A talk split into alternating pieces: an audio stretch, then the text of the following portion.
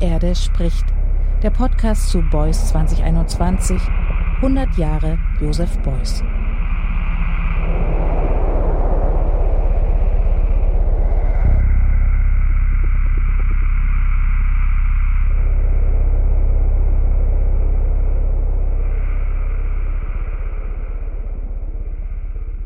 Herzlich willkommen zu einer neuen Folge von Die Erde spricht, dem Podcast zu Beuys 2021 100 Jahre Josef Beuys. Ich bin Annegret Richter und ich freue mich sehr, dass Sie wieder dabei sind. Soziale Plastik, das ist einer der Begriffe, die am häufigsten fallen, wenn es um Josef Beuys künstlerische Praxis geht. Nicht verwunderlich, dass das Festival Boys 2021 diesem Thema eine eigene Veranstaltung gewidmet hat. Der Titel Plastische Demokratie, die Formen des Wir. Ela Kagel, vielen bekannt durch ihre Arbeit als ehemalige Programmkuratorin für das Transmediale Festival für Kunst und digitale Kultur in Berlin, hat diese Veranstaltung zur plastischen Demokratie zum Anlass genommen, sich in Düsseldorf mit Stadtgestalterinnen zu treffen. Mit ihnen hat sie, die Mitbegründerin der Berliner Projektplattform für digitale Kultur und kooperative Wirtschaft namens Supermarkt, über besondere kulturelle Orte und Freiräume gesprochen. Öffentliche Plätze, Gemeinschaftsgärten oder Werkstätten zum Beispiel. Und über Strategien, mit denen sie dem wachsenden Druck der Kapitalmärkte widerstehen können. Hören Sie nun in dieser Episode mit dem Titel Demokratie, Kunst und Kapital Ela Kagels Gespräche mit Menschen, denen es gelungen ist, sich zu widersetzen und Kulturorte oder Gemeinschaftsflächen in der Stadt zu erhalten. Hallo, mein Name ist Ela Kagel. Ich bin Digitalstrategin und Geschäftsführerin von Supermarkt Berlin, eine Plattform für digitale Kultur und alternative Ökonomie.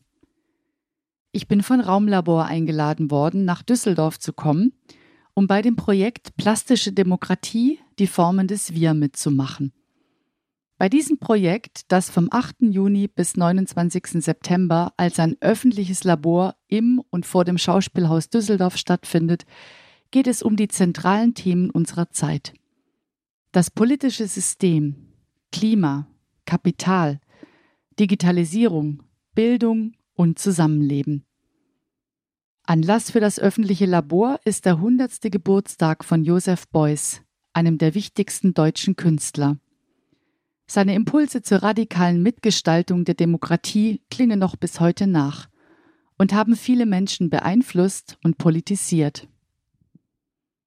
Ich wurde eingeladen, um dem Thema Kapital auf den Zahn zu fühlen. Wenn ich in eine mir fremde Stadt komme, dann interessiert mich natürlich immer ein Einblick in das Stadtbild. Wie leben Menschen hier? Gibt es eine gute öffentliche Infrastruktur oder wirkt alles irgendwie vernachlässigt und heruntergekommen? Oder vielleicht ist es ja auch so, dass alles auf Hochglanz gebracht wurde und nichts Altes, nichts Unfertiges oder Hässliches mehr da ist. In Düsseldorf habe ich mich zunächst auf die Suche gemacht nach Menschen, die städtische Freiräume bewahren, also kulturelle Orte, öffentliche Plätze, Gemeinschaftsgärten, Werkstätten und dergleichen. Wie wir ja aus vielen Städten wissen, sind solche Orte momentan besonders stark bedroht. Eine stetig anwachsende Immobilienblase verdrängt viele Projekte, die sich reguläre Mieten nicht mehr leisten können. Städtische Freiräume, Orte, an denen nichts konsumiert werden muss und die für alle offen stehen, werden immer seltener. Ganz besonders trifft das die Kunst- und Kulturschaffenden. Die fortschreitende Finanzialisierung aller Lebensbereiche hat in den vergangenen Jahren zu einer zunehmenden Prekarisierung geführt. Die Covid-19-Pandemie hat da noch ihr Übriges getan. In Düsseldorf wollte ich Leute kennenlernen, denen es gelungen ist, sich diesem anwachsenden Druck zu widersetzen und Kulturorte oder Gemeinschaftsflächen in der Stadt zu erhalten. In der Stadt und für die Stadt. Denn eines ist klar. Diese Form von Aktivismus macht man nicht nur aus Eigeninteresse. Ich wollte wissen, was motiviert diese Menschen, sich für die Gesellschaft zu engagieren? Was ist Ihre Vision von der Zukunft dieser Räume? Wie schaffen Sie das eigentlich, sich in diesem aktuellen politischen und gesellschaftlichen Klima zu behaupten? Und welche Rolle spielt das Gemeinwohl? Zuerst habe ich eine öffentliche Diskussionsrunde auf dem Platz vor dem Schauspielhaus Düsseldorf organisiert. Dazu habe ich Ute Reh, die Leiterin des Zentrums für Peripherie, eingeladen, dann noch Jan Wagner, den Leiter der Filmwerkstatt Düsseldorf, Moritz Fiedler, Künstler und Gestalter öffentlicher Räume in Düsseldorf und Harald Schwenk, den wohnungspolitischen Sprecher der Grünen Ratsfraktion und einer der Menschen hinter der Planwerkstatt. Heute ist Sonntag, der 26. September 2021. Es ist der Wahlsonntag, auf den alle schon seit Monaten hinfiebern. Wir befinden uns auf dem Gustav-Gründgens-Platz vor dem Schauspielhaus in Düsseldorf. Die Sonne scheint, es ist sommerlich warm. Um uns herum die temporäre Architektur von Raumlabor Berlin, in der das öffentliche Lab stattfindet. Das ganze Szenario hat etwas Unwirkliches hier die utopischen Werkstätten, temporären Bauten und dort das Schauspielhaus und das Dreischeibenhaus.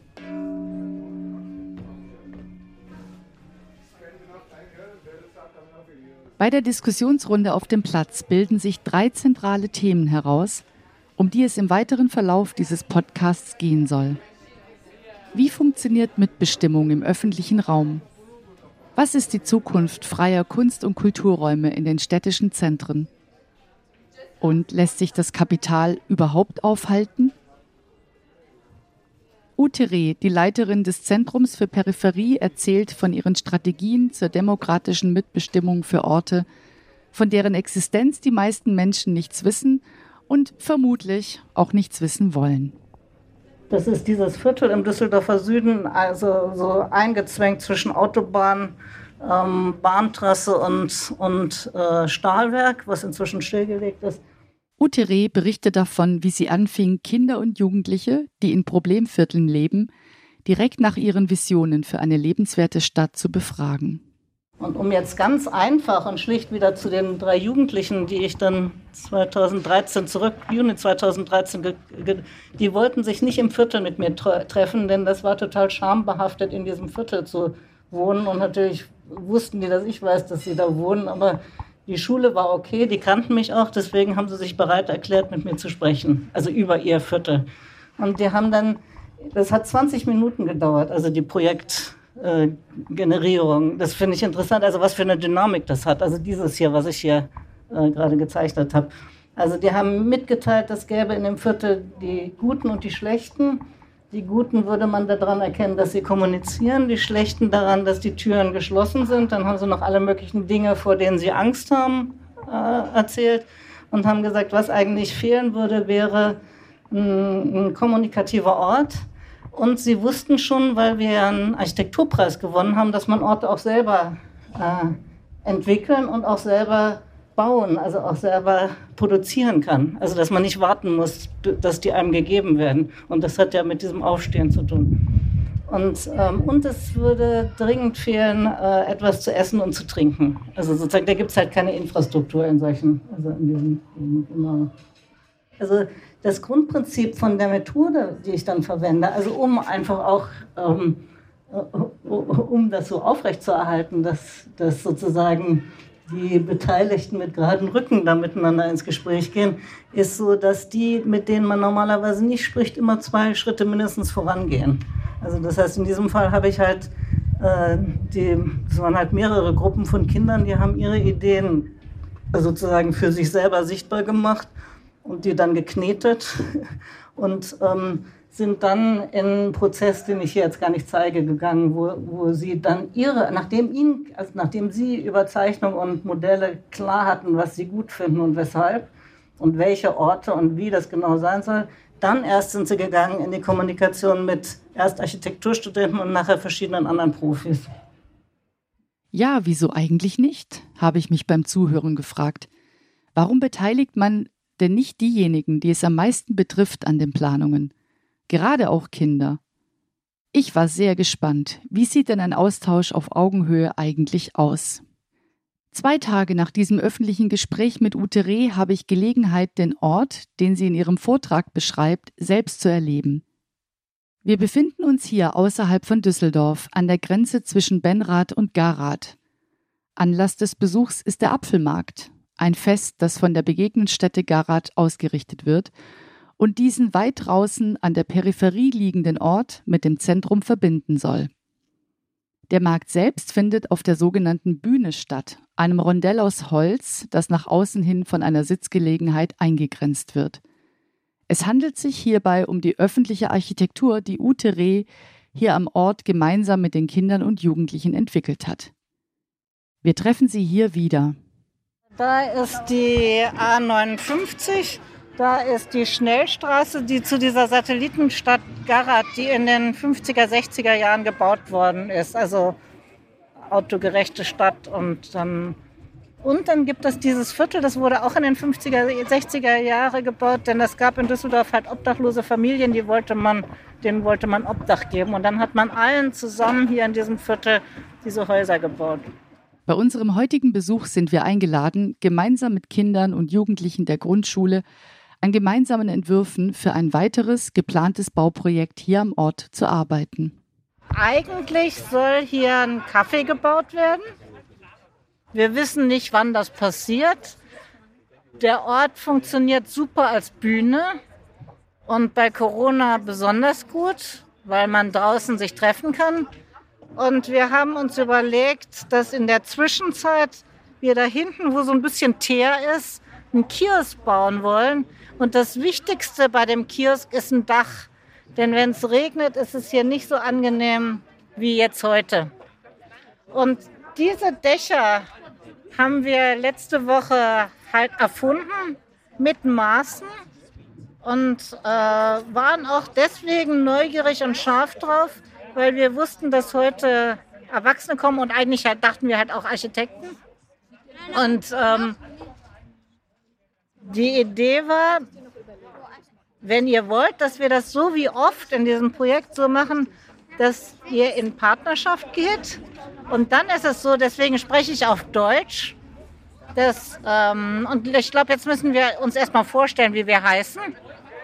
Dass die Jungen, die sich das, also die, die Jüngeren, die sich die Dächer ausgesucht haben, sich aussuchen, mit wem von euch sie ein bisschen in Partnerschaft zusammenarbeiten wollen.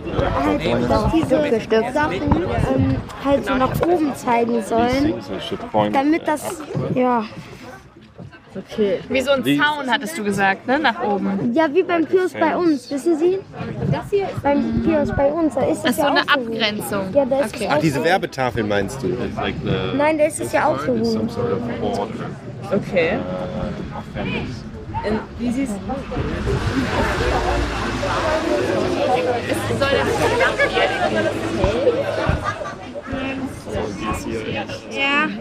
weil du hast ja vorhin so gefaltet, deswegen dachte ich, dass du baust so ein Zelt.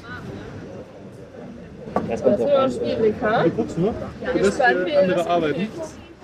wir machen aber weniger Wellen. Weniger Wellen, ah, okay. So, was ist denn die Idee? Kannst du mir die einmal erklären? Ich hatte zwei Ideen. Einmal ähm, standardmäßig ähm, Ecken oder halt äh, abgerundete Ecken. Bei dem äh, Haus, deswegen habe ich das so angedeutet. Und dann habe ich mir noch direkt vorne, wo man holt, wo die Person steht oder rausgibt halt, auch wie man will, äh, vorne so etwas zum, Überste äh, zum Unterstellen. Okay. Wie ein Regendach. Und das sollen so Säulen sein, oder? Ähm, das, soll, äh, das war die Andeutung dafür, dass es entweder halt Ecken sind oder abgerundete Ecken. Okay. I said I thought you know. Oh yeah, but we're discussing that. What do you What do you like? What do you think will work? Oh wow, ja, da ist was passiert. Super. Super. Hm? halt so sein, dass man sich auch darunter stellen kann, größer als das Haus, damit man nicht von Regen äh, getroffen wird, mit einem Blitzleiter oben drauf, mit schön welligen Dächern und damit niemand eben halt hier nass wird. Das war ein Einblick in einen demokratischen Mitbestimmungsprozess, den es in dieser Form und Konsequenz sicherlich noch nicht so oft gibt. In Ergänzung dazu möchte ich nur noch ein anderes, sehr spannendes Projekt vorstellen, bei dem es auch um die Forderung nach Mitbestimmung in der Stadt geht.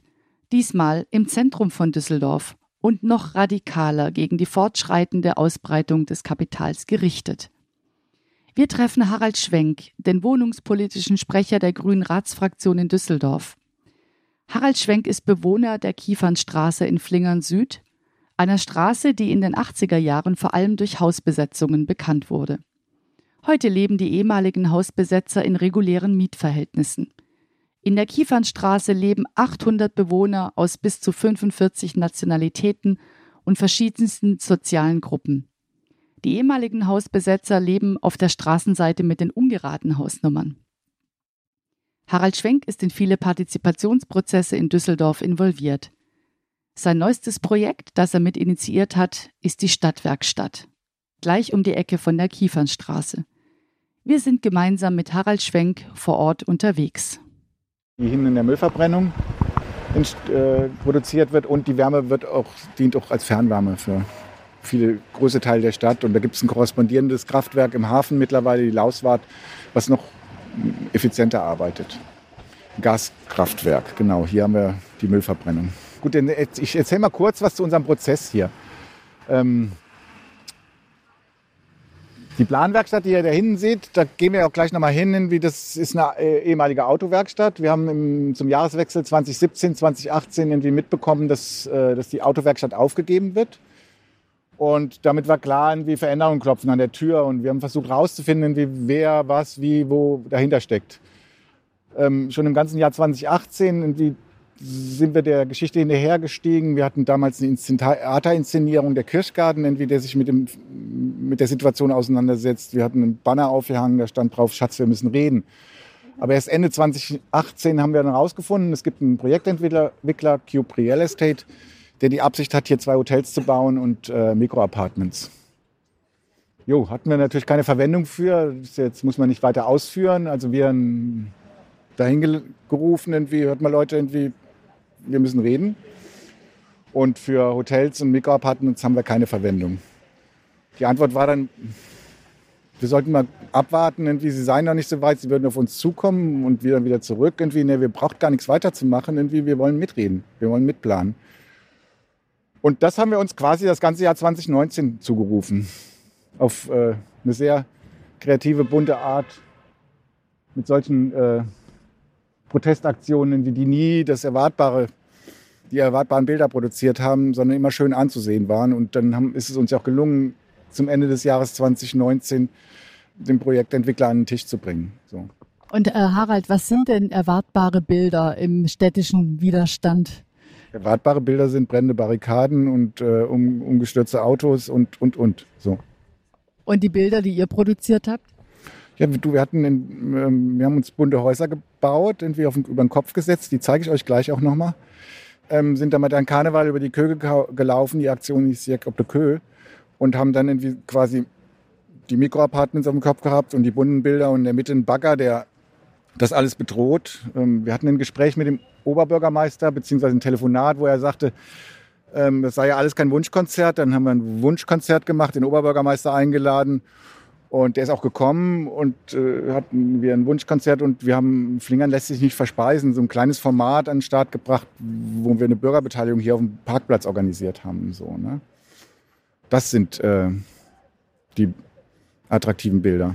Und am Ende des Tages, am Ende des Jahres 2019, kam der Investor halt nicht mehr wirklich gut vor. So. Und das hat er auch gemerkt. So, weil nachdem wir mit allen gesprochen haben und immer nur über uns geredet wurde, irgendwie hatte er wenig Möglichkeiten, irgendwie sein Projekt noch zu platzieren. Und das war der Moment, wo er in Gespräche eintreten wollte und musste, um sein Projekt zu retten. Entlang der Kiefernstraße bezahlbares Wohnen, hier sind Mikroapartments geblieben. Hier vorne auf der Ecke wird es äh, Büros geben und hier wieder äh, große und kleine Wohnungen. Und, äh, und das K22. K22 ist, sind, äh, da kommen die ganzen Nutzungen rein, die ähm, in dem Beteiligungsverfahren aufgerufen wurden und für die an anderer Stelle kein Platz ist. So die Idee. Wir werden dort ein Haus fürs Gemeinwohl bauen fix ist, irgendwie, wir kriegen ein Quartierswohnzimmer in, ins Erdgeschoss und die Planwerkstatt, die sich mittlerweile institutionalisiert hat, wird da einziehen und, und das, äh, der Rest wird auch ähm, gemeinwohlorientierte Nutzung finden. Da sind wir gerade dabei, das in, dann äh, einen Geschäftsplan für zu machen. So, ne? Weil das Haus soll mit Fördermitteln gebaut werden und dazu brauchen wir auch ein mittelfristiges Betreiberkonzept. Dieses Beispiel zeigt ganz gut, dass es durchaus möglich ist, Einfluss in städtebauliche Entscheidungen zu nehmen. Ich finde es ganz eindrucksvoll, wie mit dem nötigen Know-how und einer entsprechenden kritischen Masse an Unterstützerinnen es möglich ist, sogar Großinvestoren an den Verhandlungstisch zu bitten. Wir schauen uns weiterhin um in Flingern und besuchen Jan Wagner, den Leiter der Filmwerkstatt, einem ganz besonderen Ort für alle diejenigen, die Filmkunst außerhalb der Mainstream-Institutionen erleben wollen. Uns interessiert, wie sicher freie und nicht kommerzielle Orte für Kunst und Kultur in Düsseldorf sind. Und ganz besonders hier in Flingern, einem der Hauptanziehungspunkte für Kunst- und Kulturschaffende. Ja, also wir sind natürlich total froh, dass wir hier sein können, weil es ein sehr schöner Ort ist und ähm, unsere Nachbarn ähm, damit vielleicht mal anzufangen. Wir haben die Sammlung Filara hier äh, direkt ähm, nebenan, große Kunden, private Kunstsammlung. Über uns ist die äh, Wim Wenders Stiftung und das IMAI, das Intermedia Art Institut, also auch verwandte Einrichtungen. Und wenn man hier jetzt über den Hof wieder raus auf die Straße geht und nach links geht, dann sind da auch äh, direkt drei Galerien, ähm, die Galerie Petra Ring, Clint Lühn und Rupert Farb. Wenn man rechts geht, kommt Van Horn. Äh, das ist also praktisch in einem Radius von 200 Metern. Und dann ist natürlich noch die Galerie Fischer mit ihrer großen Tradition auch nicht weit. Galerie Fischer war so die erste hier in Flingern. Äh, die sind ja schon in den 60er Jahren hergezogen und es war immer ein Viertel, wo Künstler natürlich auch gerne gewohnt haben, weil es billig war. Und das hat sich jetzt in den letzten 20 Jahren doch stark verändert, ne, weil ähm, es eben auch jetzt komplett durchgentrifiziert ist. Und ähm, ja, da sind wir Teil des Problems, muss man einfach mal so sagen. Ähm, und ähm, insofern ist es für uns natürlich eine interessante und gute Nachbarschaft, weil wir alle auch davon profitieren, dass, dass ähm, ne, bei Eröffnungen, Rundgängen und so weiter äh, ist es für die Leute sehr einfach hier ähm, ganz viel konzentriert zu sehen und das ist natürlich ein Vorteil. Und ähm, ja, was Flingern angeht und das Gentrifizierungsproblem, muss man sagen, dass es langsam äh, eben für die Künstler, die hier, also wie überall äh, angefangen haben, äh, zu teuer wird. Und ähm, sich das Viertel jetzt auch eigentlich nochmal relativ stark wandelt, ne? dass eben ähm, es kommen viele junge Familien ins Viertel und ähm, es gibt eine Montessori-Schule, eine gute Grundschule hier, das spielt, glaube ich, auch eine wichtige Rolle. Äh, aber die, die jetzt kommen, ähm, ja, haben, glaube ich, schon auf jeden Fall ein besseres Einkommen als wir damals vor 20 Jahren. Also das verändert natürlich auch so ein bisschen die Stimmung hier. Was äh, ist denn deine Forderung äh, oder dein Wunsch, was der Filmwerkstatt helfen könnte, wirklich langfristig sich abzusichern? Also es ist wahrscheinlich der gleiche für sehr viele. Äh, einfach, dass wir, ähm, also wir arbeiten um ein Beispiel zu geben, ich bin seit zehn Jahren in der Filmwerkstatt, leite sie seit fünf, sechs Jahren oder sowas, glaube ich. Und äh, ich bin seit einem Jahr angestellt. Ich war vorher nur frei. Ich habe auch nur vier Tage die Woche, also ich habe auch keine volle Stelle. Und ansonsten gibt es hier noch eine Geschäftsführung, die kommt acht Stunden die Woche. Äh, eine studentische Hilfskraft, die kommt sechs Stunden. Noch eine zweite, auch sechs Stunden. Und die junge Filmwerkstatt arbeitet auch komplett auf Honorarbasis. Also wir haben eine 80 Prozent Stelle für alles, was wir tun, eigentlich erstmal. Und ähm, das so kann man eigentlich nicht arbeiten, weil man natürlich äh, auch Leute so nicht an sich binden kann. Ne? Also ich habe dieses Jahr sind zwei Techniker von mir gegangen, die ähm, super waren. Der eine hat eine Stelle an der Uni bekommen, der andere ist in die USA gegangen. Gut, das ne, was passiert, aber es gibt keine langfristige Perspektive.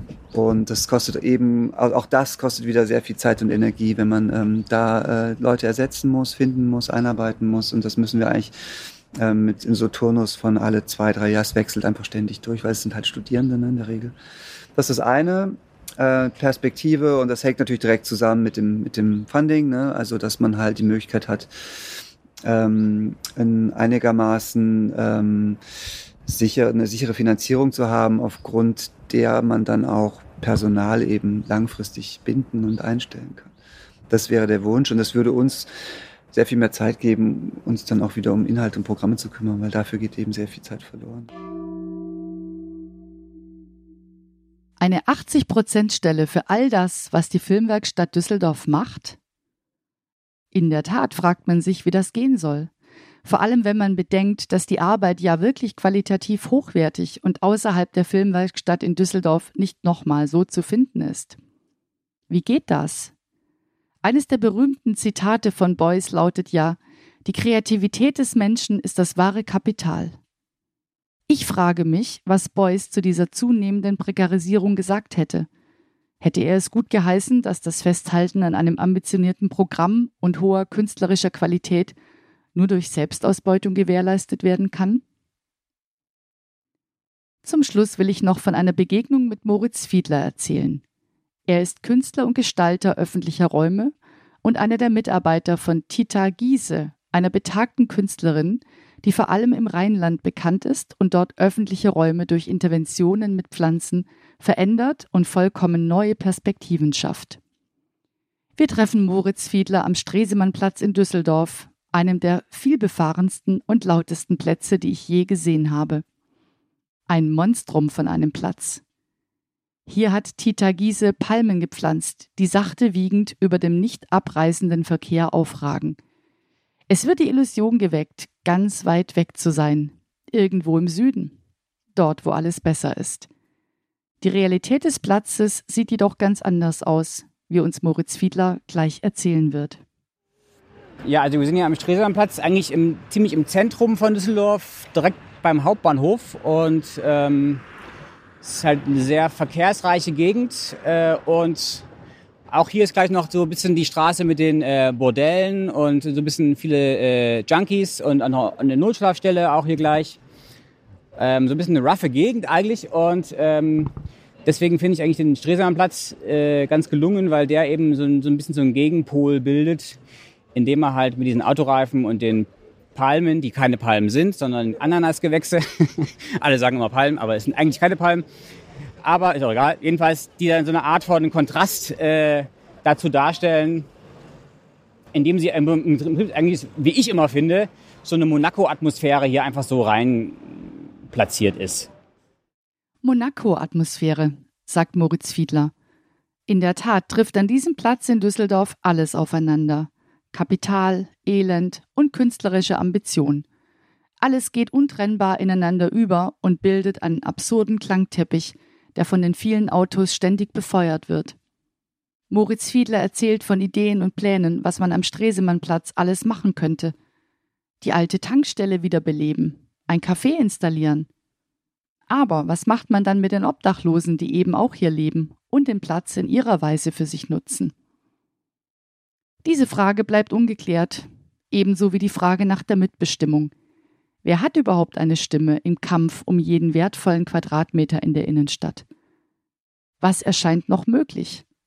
Und was ist schon Utopie? Am Ende bleibt der Auftrag, den Joseph Beuys uns hinterlassen hat. Die Zukunft, die wir wollen, muss erfunden werden. Denn sonst bekommen wir eine, die wir nicht wollen.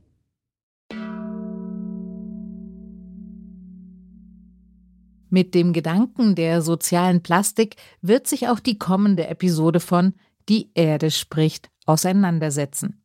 Dann hören Sie die Fundstücke der zypriotischen Kuratorin Marina Christodolido und des Musikers Emilio Vasquez. Während eines zehntägigen vom Goethe-Institut in Zypern organisierten Workshops haben sie Momente und Diskussionen eingefangen. Der Titel der Veranstaltung Wie könnte es anders sein? Social Sculptures. In Interviews und Aufnahmen aus den teils performativen Workshops selbst bekommen wir einen Einblick in die künstlerischen Praktiken der Moderatorinnen und der teilnehmenden zypriotischen Künstlerinnen und Künstler. Ich würde mich sehr freuen, wenn Sie dann wieder dabei wären. Die Erde spricht. Der Podcast zu Boys 2021.